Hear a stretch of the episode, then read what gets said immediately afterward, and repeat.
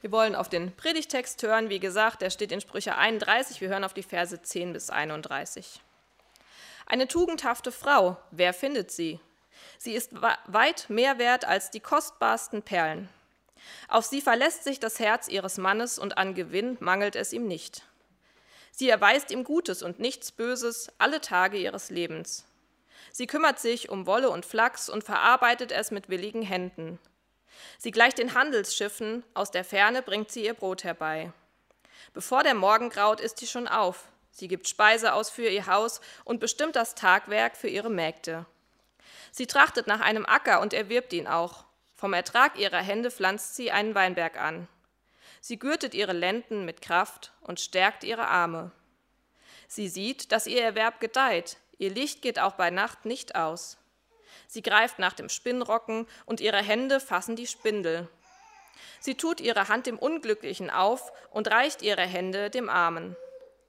Vor dem Schnee ist ihr nicht bange für ihr Haus, denn ihr ganzes Haus ist in Scharlach gekleidet. Sie macht sich selbst Decken, Leinen und Purpur ist ihr Gewand. Ihr Mann ist wohlbekannt in den Toren, denn unter den Ältesten, der, wenn er unter den Ältesten des Landes sitzt. Sie fertigt Hemden und verkauft sie und liefert dem Händler Gürtel. Kraft und Würde sind ihr Gewand, und sie lacht angesichts des kommenden Tages. Ihren Mund öffnet sie mit Weisheit, und freundliche Unterweisung ist auf ihrer Zunge. Sie behält die Vorgänge in ihrem Haus im Auge und isst nie das Brot der Faulheit. Ihre Söhne wachsen heran und preisen sie glücklich, ihr Mann rühmt sie ebenfalls.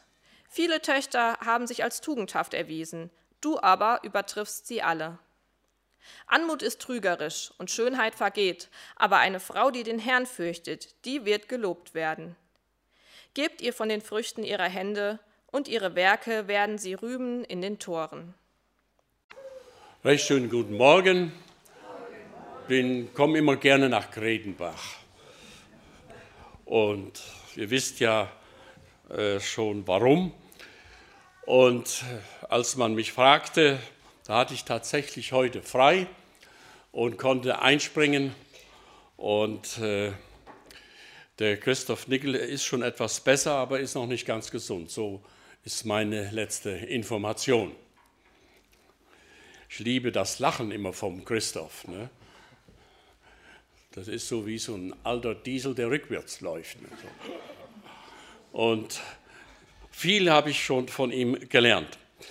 Ja, und dann fiel mir sofort ein, 8. Mai, zweiter Sonntag im Mai ist in der Regel Muttertag. Denke ich, dann nimmst du das als Thema. Muttertag. Vor allen Dingen die Feministinnen hoch acht und so weiter, die kritisieren ja das Christentum überhaupt meistens und vor allen Dingen, weil die Bibel frauenfeindlich ist, sagen sie immer. Und das ist nicht so. Die Bibel ist nicht frauenfeindlich.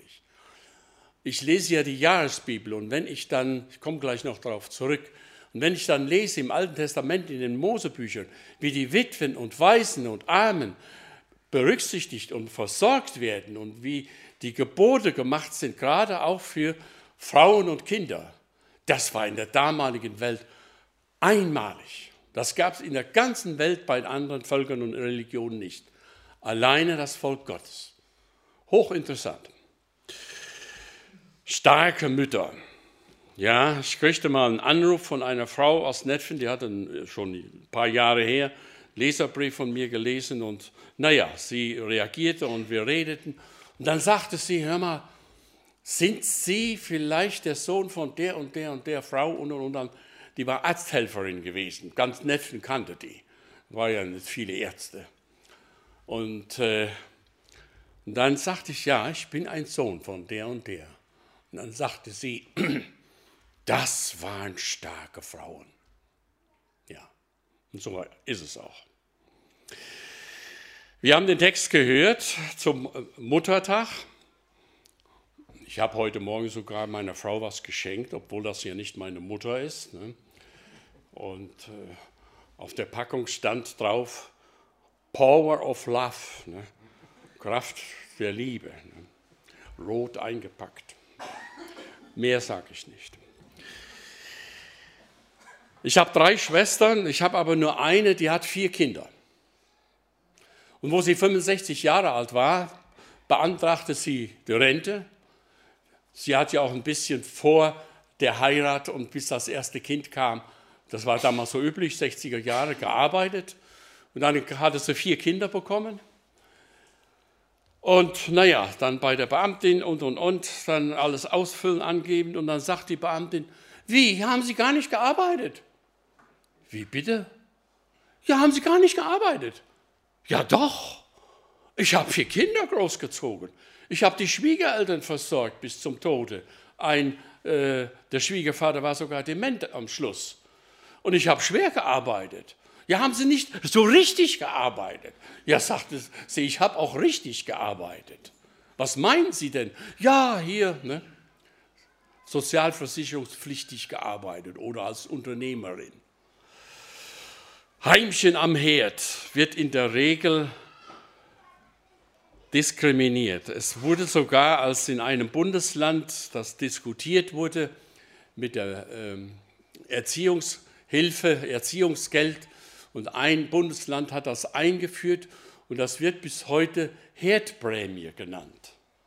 Ich finde das diskriminierend, hochgradig diskriminierend, wenn eine Frau, wenn eine Mutter für die Familie sorgt, zu Hause bleibt, in Anführungsstriche, und dann solche Ausdrücke werden dann kreiert. Damit, ihr kennt mich ja, ich nicht so abschweife, halte ich mich jetzt ganz ein Vers an Vers und sage ein paar Sätze dazu. Ich habe zwischendurch noch was gefunden, das hat Gott so geschenkt. Das ist so faszinierend. Ähm, stellt euch mal auf zwei Stunden ein. Das sagt eine Mutter zu ihrem Sohn. Eine Königsmutter. Das, was wir eben gerade gelesen haben. Faszinierend. Nicht irgendwie ein Mann, man sollte, man könnte, man müsste, die ideale Frau. Ich habe mal in der Siener Zeitung vor vielen Jahren gelesen, eine ideale Frau gibt es nicht. Und dann hatten sie alles aufgeführt. Eine Figur von der und der Frau, die Sommersprossen von Elke Sommer, das habe ich mir noch behalten.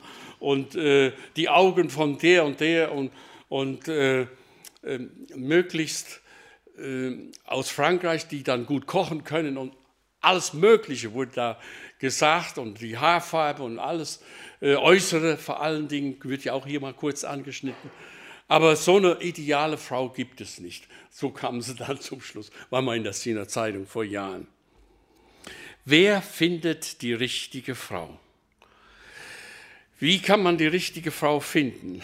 Ich finde den Dienst vom Eliezer, der für die, den Isaak die Frau finden soll. Überlegt euch mal, der Knecht wird geschickt Abraham macht das, er organisiert das. Er muss es sogar schwören, dass er, dieser fromme Eliezer, ein feiner Kerl, war ein frommer Mann. Und was tut er? Ja, er sagt auch zu Abraham, ja, wenn die nicht will, was will ich denn machen? Ne? Ja, und, und, und. In der Regel kennen wir die Geschichte und er betet. Herr, lass mir diese Frau über den Weg laufen bittet um ein Zeichen und dann findet er tatsächlich auch eine bildhübsche Frau. Rebekka heißt die Verführerische. Und nachher können wir auch lesen, dass die Rebekka bewundert wird. Übrigens, Abraham hatte auch keinen schlechten Geschmack. Die Sarah, die war hübsch. Sogar der Pharao hatte Interesse. Und wie sahen die ägyptischen Frauen aus? Man, kennt ihr ja die Bilder, die waren ja zurechtgemacht. Ich weiß noch, eine Kollegin von mir, die prahlt immer, ja, meine Schwägerin, die ist beim WDR, die ist da und da, ist andauernd am Fernsehen und, und, und. Naja, gut, das war ja schon was.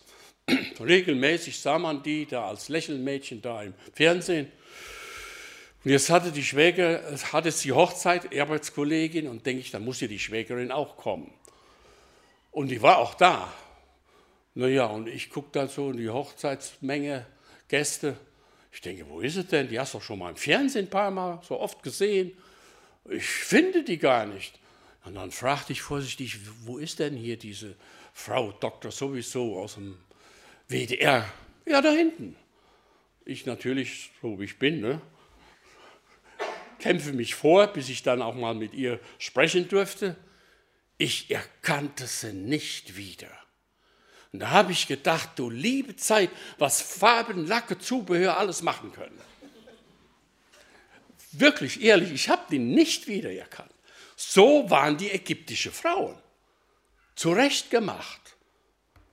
Und ja, Sarah übertraf sie alle. Sonst wäre der Pharao ja nicht so äh, aufmerksam geworden. Wer findet sie? Wir haben eben, ich habe der Anne-Marin gesagt, sie soll das mit der Ruth und der Naomi lesen. Diese Frau, warum entschied sie sich für den Gott Israels? Weil die eine böse Schwiegermutter hatte? Oder ich habe mal vor Jahrzehnten ein Theaterstück gesehen, da kam das immer wieder vor, meine schwierigen Mutter. Das war eine vorbildliche Frau, die Naomi. Die sagt zwar nachher in Bethel, in Bethlehem, ja, nennt mich nicht Naomi, sondern Mara, ich hatte bitteres Leid erfahren und, und, und. Und sie hatte aber in der Fremde ihren Glauben gelebt. Sonst wäre die Ruth nicht darauf aufmerksam geworden. Das war eine schwere Entscheidung für damalige Verhältnisse. Das können wir gar nicht ergründen, was dahinter steckte, dass die Ruth sagte, ich gehe mit dir. Dein Gott ist mein Gott. Wo du lebst, da will ich auch leben. Wo du stirbst, will ich auch begraben sein.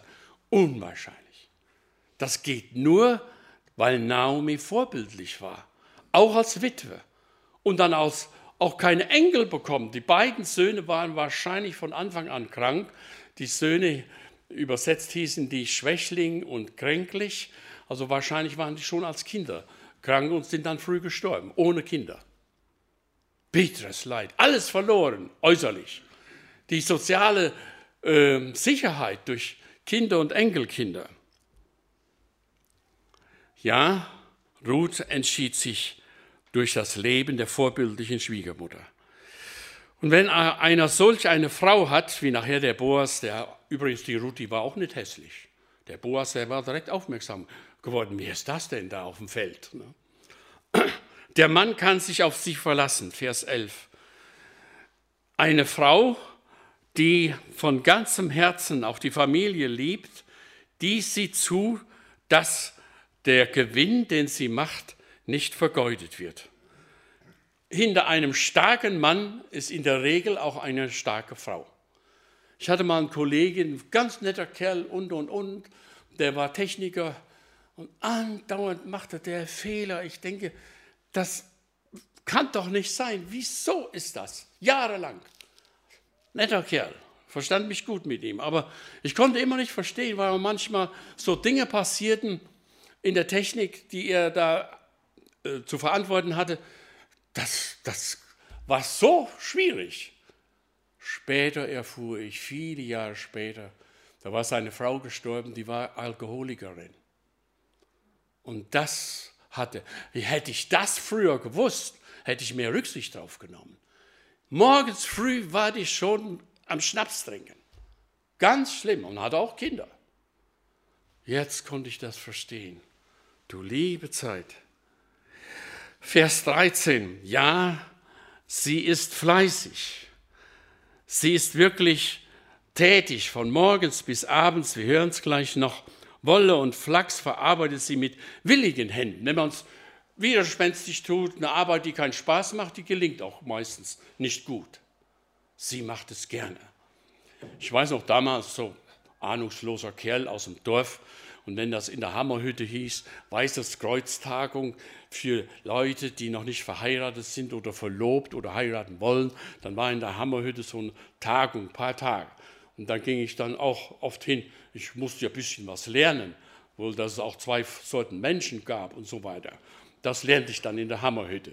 Und ich weiß noch, da war ein Pastor Oelschner, so hieß der. Äh, war der nicht irgendwo in der Mission oder was?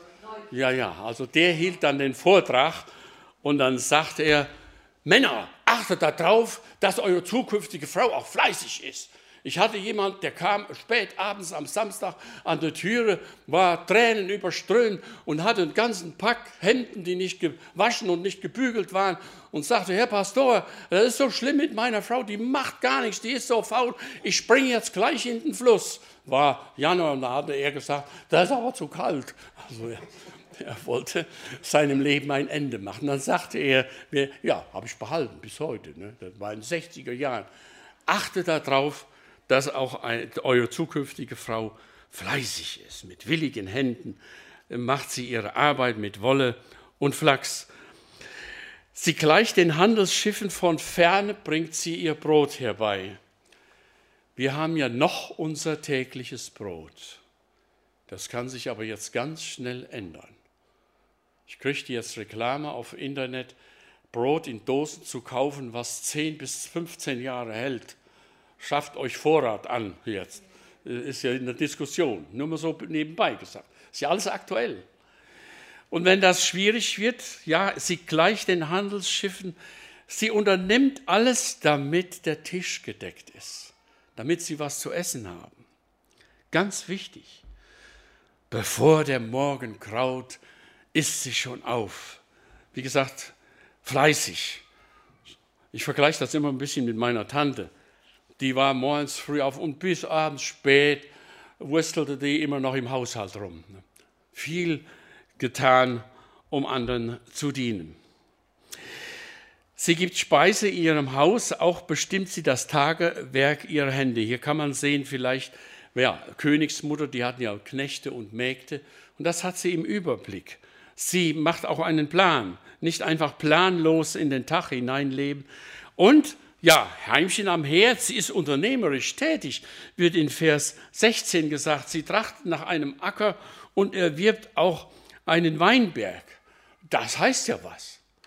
Ich hatte jetzt die Geschichte in der Passionszeit von der Maria, die Jesus salbt, kurz vor der Passion. Und da habe ich mich mit diesen drei äh, Geschwistern beschäftigt. Die waren alle nicht verheiratet. Ne? War ein Mann dabei, der Lazarus, die Martha und die Maria.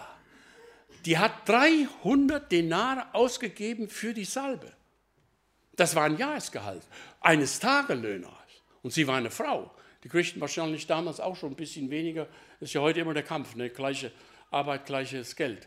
Und die hat ja Jesus nur maximal dreieinhalb Jahre gekannt. Die hat sich abgerackert. Ich habe dann als Beispiel ein paar Verse hier rausgelesen, dass die Maria sich abrackern musste, um in den dreieinhalb Jahren 300 Denare zu sammeln, um diesen Liebesdienst dem Herrn Jesus zu tun. Deswegen die regten sich ja die Jünger auf. Hätten wir doch lieber den Armen geben können. Wir kommen gleich noch Thema Armut äh, durch den Text. Die Maria opfert alles, was er, die hat sich bemüht, um diesen Dienst zu tun. Und Jesus sagt auch, wo das Evangelium in der ganzen Welt gepredigt wird, wird man auch sagen, was sie getan hat. Ich liebe diese drei Geschwister, waren ja Geschwister, waren ja alle äh, ledig und, und nicht erledigt. Diese liebten Jesus. Und da steht es auch drin, Jesus liebte die Martha, die Maria und den Lazarus. Wir wissen ja auch die Geschichte Maria und Martha. Maria sitzt zu Jesu Füßen und hört seiner Rede zu. Und äh, Martha ist aktiv. Ja, die hat 13 Leute unangemeldet bekommen. Faszinierende Geschichte, faszinierende Menschen, faszinierende gläubige Leute. Ich hatte mal in einer anderen Gemeinde, vielleicht habe ich es hier schon mal erzählt, äh, auch darüber gesprochen, jetzt nicht über die Salbung, sondern die Geschichte Maria und Martha, wo dann Maria zu Jesu Füßen sitzt. Und da kam einer, ich hatte den immer ganz gerne, der war schon sehr früh etwas äh, gehbehindert durch einen Schlaganfall. Da kam er mit dem Rollator äh, nach der Stunde auf mich zu und der hatte so, der war ein Amerikaner, der hatte immer so Spaß bei mir, weil ich genauso das R rollte wie er. Das war für ihn etwas ungewöhnlich. Und dann sagte er, Bruder Daub, haben Sie mal gewusst, dass der Lazarus nach der Auferweckung nicht mehr gelächelt hat? So, ich habe ja noch nie gelesen. Nein, der hat nicht mehr gelächelt, wird berichtet. Nicht in der Bibel, aber außerbiblisch wird berichtet, der Lazarus hat nach, nach der Auferweckung nicht mehr gelächelt. Da sage ich, wieso denn nicht mehr? Er hatte die Herrlichkeit gesehen. Schön, ne? kann man sich merken. Er hatte die Herrlichkeit gesehen. War ja ein gläubiger Mann. So vergleicht man hier diese äh, tüchtige Frau, die tüchtige Mutter, die sogar Land erwirbt. Sie gürtet ihre Lenden mit Kraft, Vers 17, und stärkt ihre Arme. Solange sie gesund ist, solange sie kann, tut sie ihr Bestes. Die Bibel sagt, das sagt sogar Paulus in einem Brief, wer nicht arbeiten will, soll verhungern. Das gilt allerdings nicht für Kranke und Arme und Behinderte, äh, Alte und Behinderte. Aber solange ich starke Arme habe, ich habe vergessen heute zu sagen, ich hatte jetzt wieder eine Herz-OP und ich kann jetzt nicht so wie früher mit Händen und Füßen predigen, vor allen Dingen den linken Arm muss ich schonen. Und man kann dankbar sein, wenn man noch seine Arbeit tun kann. Wir danken jeden Morgen am Frühstückstisch, dass wir, sind alte Leute inzwischen, dass wir noch uns selbst versorgen können, noch keine fremde Hilfe brauchen, Dach über dem Kopf haben, Verstand klar haben, ist alles ein Geschenk. Und das nutzt sie. Ja, bis tief in die Nacht geht ihr Licht nicht aus, Vers 18. Eine Frau, wo man sieht, ach, die ist immer noch aktiv, das Licht ist immer noch nicht aus. Da war ja damals äh, mit, mit äh, Öllampen Sie greift nach den Spindelrocken und ihre Hände fassen die Spindel. Ganz wichtig, vernünftige Kleidung zu haben, vernünftige Decken. In Scharlach von Vers 21 an wird das berichtet, kleidet sie ihr Haus. Sie fürchten nicht den Winter. Jetzt hatten wir Sitzung, Mitgliederversammlung im BK, da habe ich ja 30 Jahre für gearbeitet. Und da sagte der Heimleiter, äh, auch ein liebergläubiger Bruder, der sagte, ich habe jetzt Decken gekauft.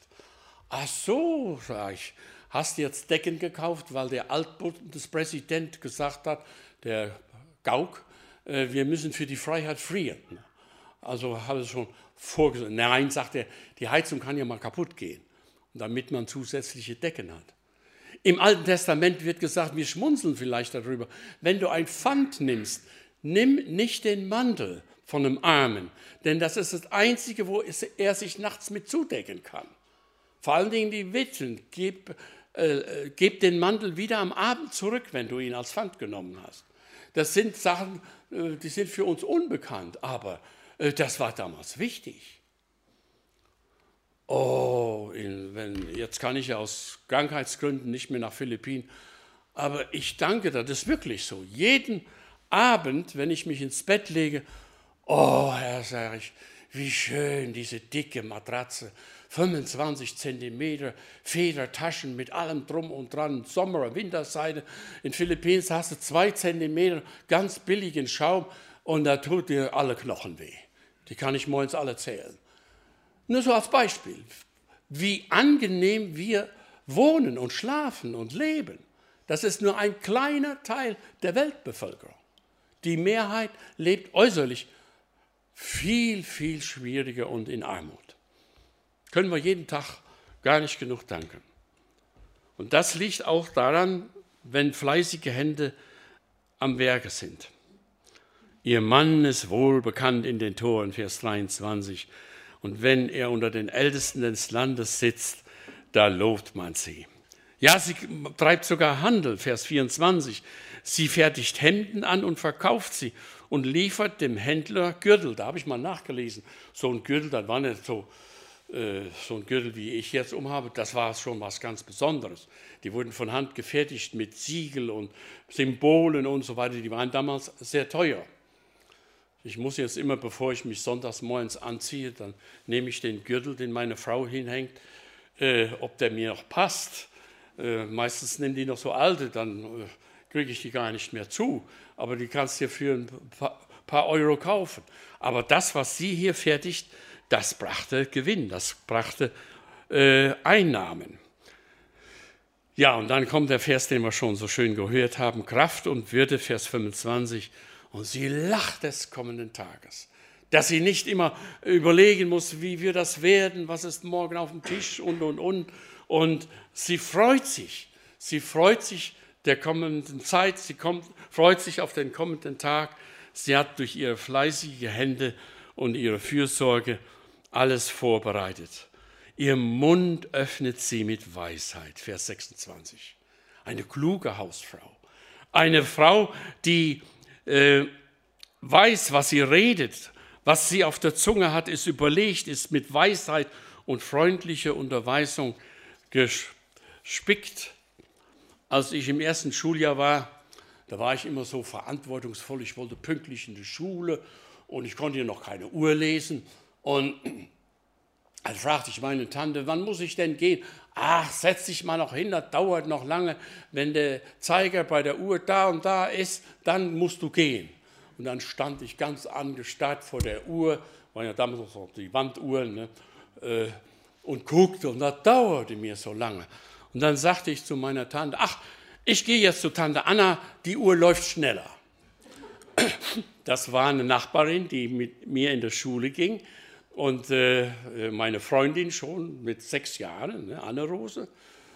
Warum ging ich so gerne zu dieser Tante Anna? Die hat sechs Kinder, tiefgläubige Frau.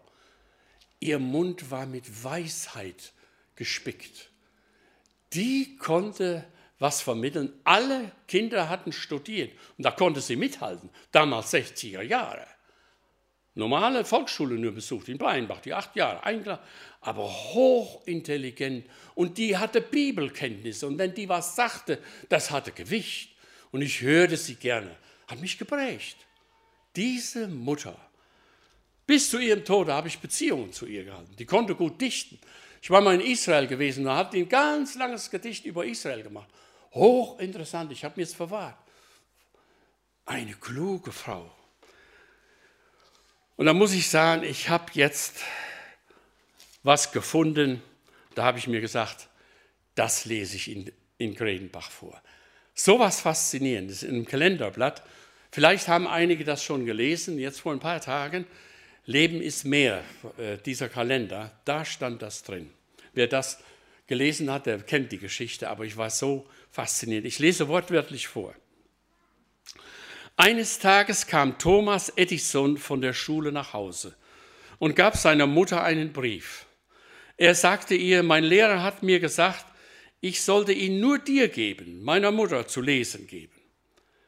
Die Mutter hatte die Augen voller Tränen, als sie dem Kind vorlas. Ihr Sohn ist ein Genie. Diese Schule ist zu klein für ihn. Und diese Schule hat keinen Lehrer, der gut genug ist für ihn. Ihn angemessen zu fördern, unterrichten Sie bitte Ihren Sohn selbst.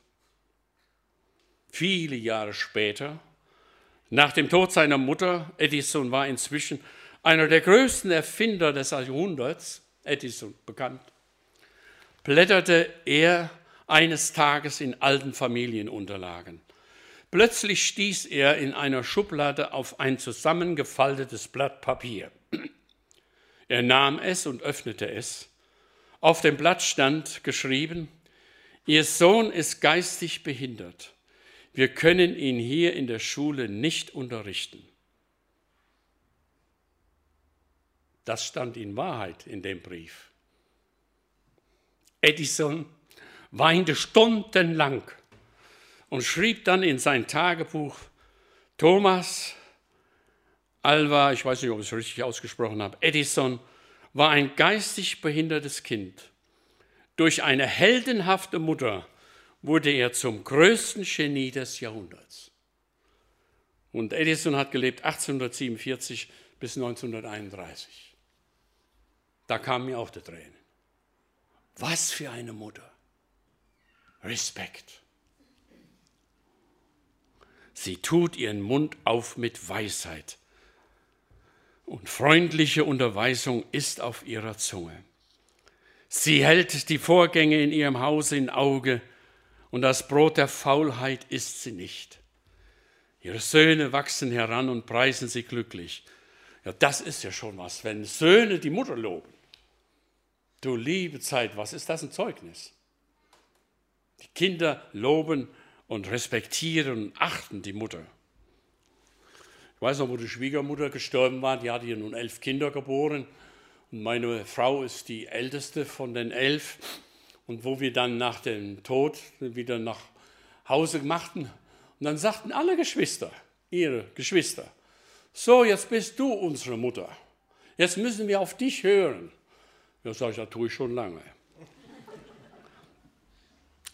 Viele Töchter sind tugendhaft, aber du übertriffst sie alle. Vers 29. Und dann kommt die Schönheit. Anmut ist trügerisch und Schönheit vergeht. Aber eine Frau, die den Herrn fürchtet, die soll man loben.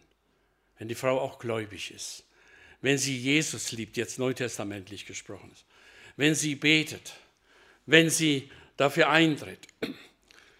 Ich habe vor Jahren mal hier erzählt, das passt jetzt auch zur politischen Situation, von den sieben russischen Soldaten. Könnt ihr euch noch erinnern? Könnt ihr euch nicht erinnern? Ich will Ihnen alles doppelt erzählen. Aber das passt jetzt in die politische Situation. 1941 war ein russisch-finnischer Krieg auch, nicht nur russisch-deutscher Krieg oder Deutschland gegen Russland, sondern ein kurzer russisch-finnischer Krieg. Könnt ihr nachlesen.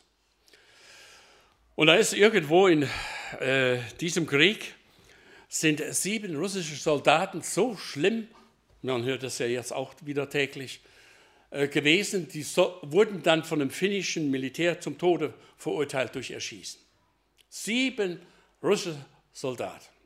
Und die waren im Gefängnis gehalten und finnische Offiziere mussten die bewachen bis zu dem Tag, das war ein Sonntagmorgen. Und jetzt in der letzten Nacht, ein finnischer Offizier hat das dann wortwörtlich berichtet, beobachtet er, wie einer von den sieben so ruhig ist. Die anderen schlagen mit ihren Fäusten gegen die Bruchsteinwände, sie bluten äh, diese Hände und Arme sind verzweifelt, sie schreien und fluchen und ach, es geht hin und her. Nur einer, der ist so ruhig. Und als dann mal ein bisschen ruhiger war, Koskinos hieß der eine, stand er auf und dann russische Bässe. Ne? Die Russen können ja singen. Ne? Das ist ja ein, eine Wohltat, wenn man russische Chöre hört. Ne? Dann fängt dieser Koskino an zu singen, sicher in Jesu Armen, sicher an seiner Brust, ruhend in seiner Liebe, da fände ich Himmelslust. Mit holder Hirtenstimme ruft mir mein Heiland zu, lass ab vom eigenen Ringen an meinem Herzen ruhen. Und das singt er alle Strophen. Auf einmal ist es still und dann sagt einer von den russischen Soldaten, Koskino, woher hast du das Lied? Wie kommst du da drauf? Und was war die Antwort? von meiner Mutter. Das hat sie immer gesungen. Meine Mutter sang das Lied inbrünstig. Und Bibelverse fielen mir heute Nacht ein, die meine Mutter mich gelehrt hat. Auf dem Schoß meiner Mutter habe ich das alles gehört und jetzt an einem, am letzten Tag, wo ich lebe, morgen bin ich tot, fiel mir das ein und ich habe mich bekehrt. Ich habe Jesus aufgenommen. Und deswegen singe ich das Lied. Deswegen kann ich ruhig sein. Die Mutter war es. Sei nicht faszinierend? Wie oft hörst du, es war meine Oma, es war meine Mutter, die mich Jesus gelehrt und groß gemacht hat. Das ist das Schönste, was ein Mensch tun kann. Wenn einer gerettet ist, ist das mehr als das Vermögen der gesamten Welt, sagt sogar die Bibel. Und dann muss er das immer wieder singen. Und dann lernen die sechs andere das auch. Und sie ringen. Einer sagt, ich kann nicht errettet werden, ich kann nicht errettet werden. Mein, an meinen Fingern klebt Blut. Ich war so brutal. Ich kann keine Vergebung bekommen. Und der Koskino sagt, doch, Gott kann dir auch vergeben. Dann haben sich alle sechs russische Soldaten bekehrt. Und dann haben die, jetzt könnt ihr euch das vorstellen, in den Gewölben, Keller, sagen dann die sieben Russen, sicher in Jesu Armen. Und der finnische Offizier, der das berichtet, der ist auch zum Glauben gekommen. Er hat gesagt, zur Ehre Gottes muss ich das aufschreiben. Auch ich habe auf den Knien in dieser Nacht Jesus angenommen. Faszinierend. Aber er, der Offizier, der finnische Offizier, der das alles aufgeschrieben hat, der musste den Befehl ausführen, Sonntagmorgen um 6 Uhr. Er hat hin und her überlegt, er konnte den Befehl nicht rückgängig machen. Hätte er am liebsten getan. Und dann haben diese sieben russische Soldaten äh, gewünscht, nicht mit einer Binde äh, da sich hinzustellen und haben gesungen, nochmal öffentlich beim Schlag der Glocke um 6 Uhr, kurz vor der Hinrichtung, haben sie nochmal das Lied komplett gesungen. Und dann musste er, er sagte, es fiel mir so schwer, dann wo die letzte Strophe gesungen war, Feuer. Aber sie sind bei Jesus.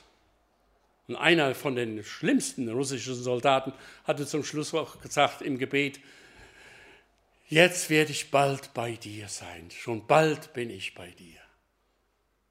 Ich denke, das passt jetzt in die Situation, die wir jetzt da im Osten haben. Wer war's? Die Mutter. Das sind starke Mütter. Das war eine starke Frau, die Noemi, dass die Ruth mitging. Ich danke auch meiner Mutter. Sie hat nicht viel reden können, aber sie hat ihren Glauben gelebt. Und ich weiß noch, da, wo ich dann über die russischen Soldaten nochmal nachdachte, äh, früher war es ja so, meine Mutter sagte immer, ich habe mich die ganze Woche gefreut auf den Chor, auf die Chorprobe. Und wenn die dann im Chor, die musste dann nach Netfen fahren damals, gewesen war mit dem Fahrrad und am nächsten Tag zu Hause, was hat die dann gemacht? Wo sie Betten machten, hat sie die Lieder gesungen vom Vorabend. Und andere äh, Frauen auch, die dann im Chor waren. Und dann waren ja die Fenster auf, da war gelüftet worden, da wurden die Betten gemacht und die Lieder vom Vorabend wurden gesungen. Heute werden keine Betten mehr gemacht und wird nicht mehr gesungen. Zeugnis geben. Die großen Taten Gottes im Lied weitergegeben. Diese Glaubenslieder.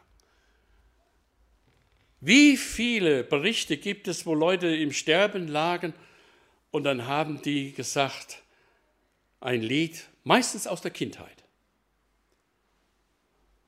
In Wilgersdorf, ich habe mit der Frau gesprochen, die hatte schwere Krebskrankheit und die starb mit 49 Jahren.